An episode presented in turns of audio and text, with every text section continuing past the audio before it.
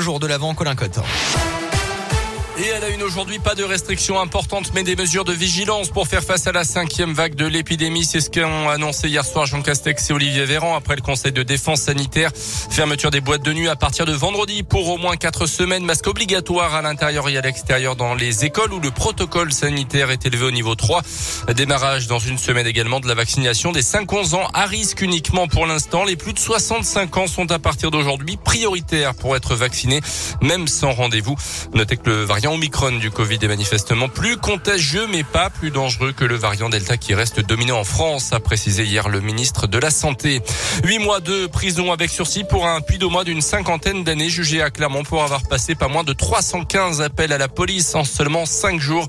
Une avalanche de coups de fil pour insulter ou menacer les fonctionnaires. À l'origine de sa colère, une vieille procédure à son encontre au cours de laquelle sa fille avait été auditionnée. L'affaire s'était soldée par une relaxe, mais visiblement le quinquagénaire ne semble l'avoir tout toujours pas digéré. Il a désormais interdiction de faire le 17 en zone police d'après la montagne. En bref, également cette nouvelle journée d'action des agents du social et du médico-social manifestation à Clermont-Ferrand devant la préfecture ce matin à partir de 11h à l'appel de la CGT, les agents qui demandent d'avoir accès à la prime du Ségur de la santé. Le Clermont Foot s'installe au centre Jaude, au premier étage du centre Jaude 1 précisément avec une boutique éphémère qui sera ouverte jusqu'à la fin du mois de décembre. On y trouve bien évidemment des maillots du club mais aussi des tasses, des bonnets, des porte-clés, un pull de Noël aux couleurs du club Auvergnat devrait même arriver dans les prochains jours. Avec cette boutique éphémère, le club teste un petit peu sa popularité auprès des Auvergnats.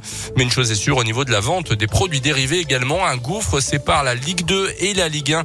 Raphaël Vaz est le responsable de la boutique du Clermont Foot. On savait qu'il y avait un engouement mais après, euh, une fois qu'on est vraiment lancé dedans, euh, c'est assez incroyable. Dès le premier match, on a vendu quasiment la moitié de nos maillots vendus euh, sur toute une année. Quasiment 600 maillots au jour de match, alors que l'an passé en Ligue 2, on avait vendu 1500 maillots. Depuis le début de saison, on a plus de 4500 déjà. 60% des ventes, c'est le domicile quasiment.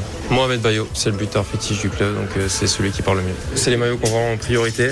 Après, il y a pas mal d'accessoires qu'on vend bien aussi, les écharpes, les casquettes, les masques, etc. Il y a plus de demandes, donc forcément, on propose plus de produits.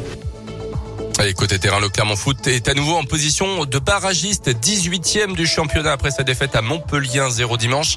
Prochain rendez-vous à Angers le week-end prochain où il faudra évidemment absolument prendre des points en vue du maintien. Toujours en foot, c'est la dernière journée de la phase de groupe de la Ligue des Champions avec ce soir euh, la réception de Bruges pour le Paris Saint-Germain. C'est à partir de 18h45 les Parisiens qui sont déjà assurés de jouer les huitièmes de finale de la compétition. Et puis du hand féminin ce soir, le mondial en Espagne qui se poursuit. Troisième match pour les Bleus contre le Monténégro. Les Françaises ont déjà remporté les deux premiers matchs de ce premier tour.